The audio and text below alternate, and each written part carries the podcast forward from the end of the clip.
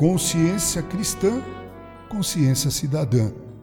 O cristão deve ser o exemplo de cidadão. E para ser o exemplo de cidadão é preciso que você aprenda a devolver o carrinho do supermercado ao seu lugar, mesmo que você não tenha pegado lá. É diminuir um pouco a velocidade do seu automóvel, ser gentil para poder deixar que o outro cruze a rua. É observar o verde, o amarelo e o vermelho.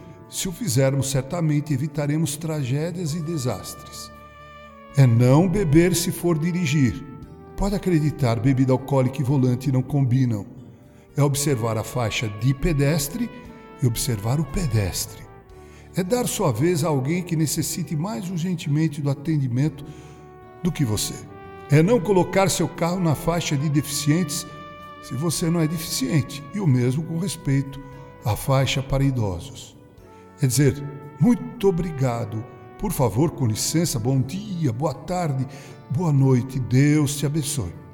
É evitar falar ao celular no volante quando estiver dirigindo. É omitir uma opinião, mesmo que justa, se isso for desagradar e magoar alguém. É falar em tom audível sem exagerar. Nem todos têm dificuldades para ouvir. É procurar ser sempre assíduo e pontual em seus compromissos. Ninguém é obrigado a ficar te esperando.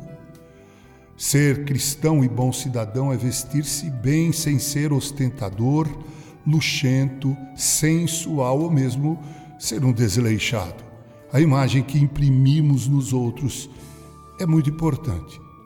Ser cristão e cidadão bom é ser sincero no momento certo. No momento errado, a sinceridade é falta de educação.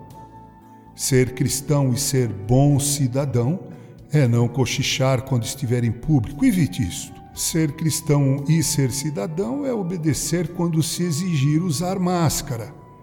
Ninguém vai saber se você está sorrindo ou mostrando a língua por detrás dela.